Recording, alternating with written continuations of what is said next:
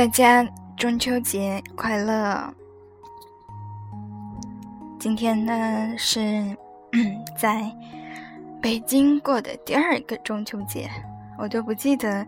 嗯，第一个中秋节是怎么过的了，完全没有印象。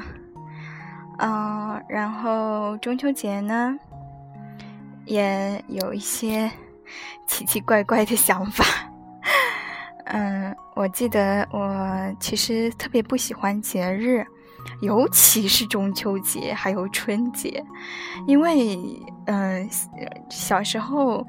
每逢过节，嗯，爸爸妈妈就一定会吵架，基本上就是跟一个无法破除的魔咒一样，只要一过节就吵架，一过节就吵架，还有过年也一样，嗯，呃，除夕不吵，初一吵。初一不吵，十五吵，嗯，总之这坎儿就过不去，所以对过年过节都特别的恐惧，就非常害怕过节。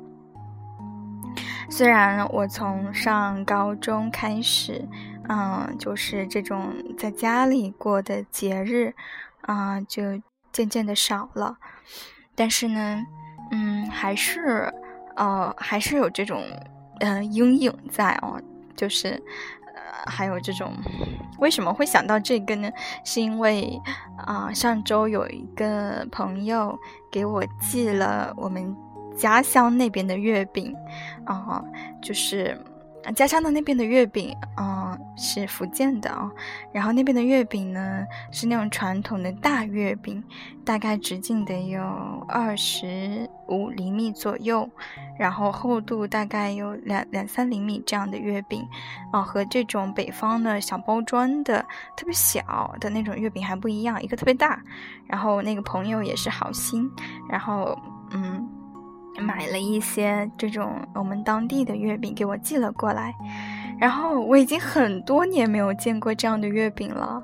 啊，真的，我我从我记得我从上高中以后开始就没见过了，然后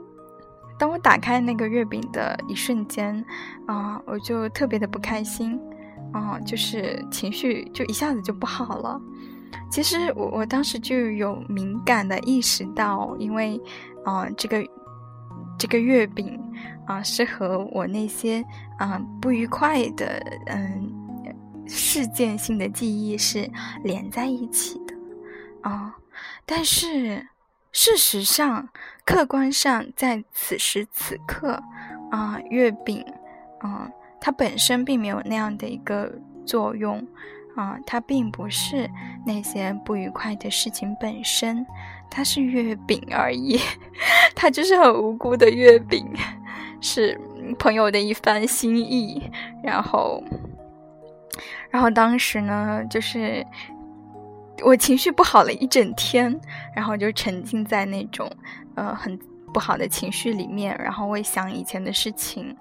然后也会想到说自己对节日啊，对这种。嗯，节假日和这种月饼本身 的的的恐惧和这种这个心结一直没有开，然后，然后我我就把那个月饼。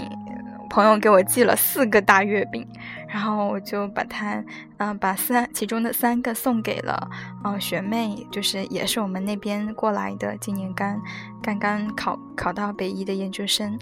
然后呢就送给她了，然后我自己留了一个。其实当时当时想的是把全部都给他，一个都不要留，然后但是后来想了一想，嗯，啊还是留一个吧，然后说不定可以当个早饭什么的。然后放了两三天左右，我就拆开了，然后吃了两口，哎，发现其实还挺好吃的。然后也，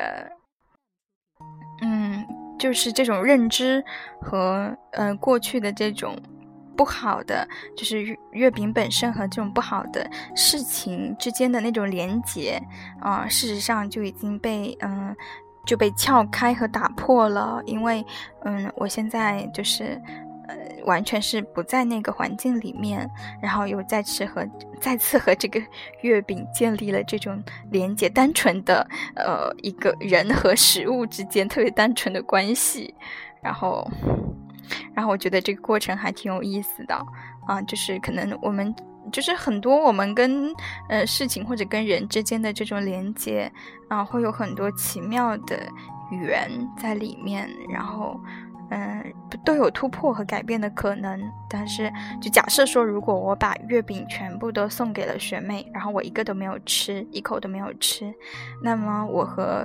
这个月饼之间的连接还是像过去一样，都是不好的回忆、不好的事件的连接。那么下次再看到这个月饼，还是会引起我不好的回忆，引起我情绪的糟糕。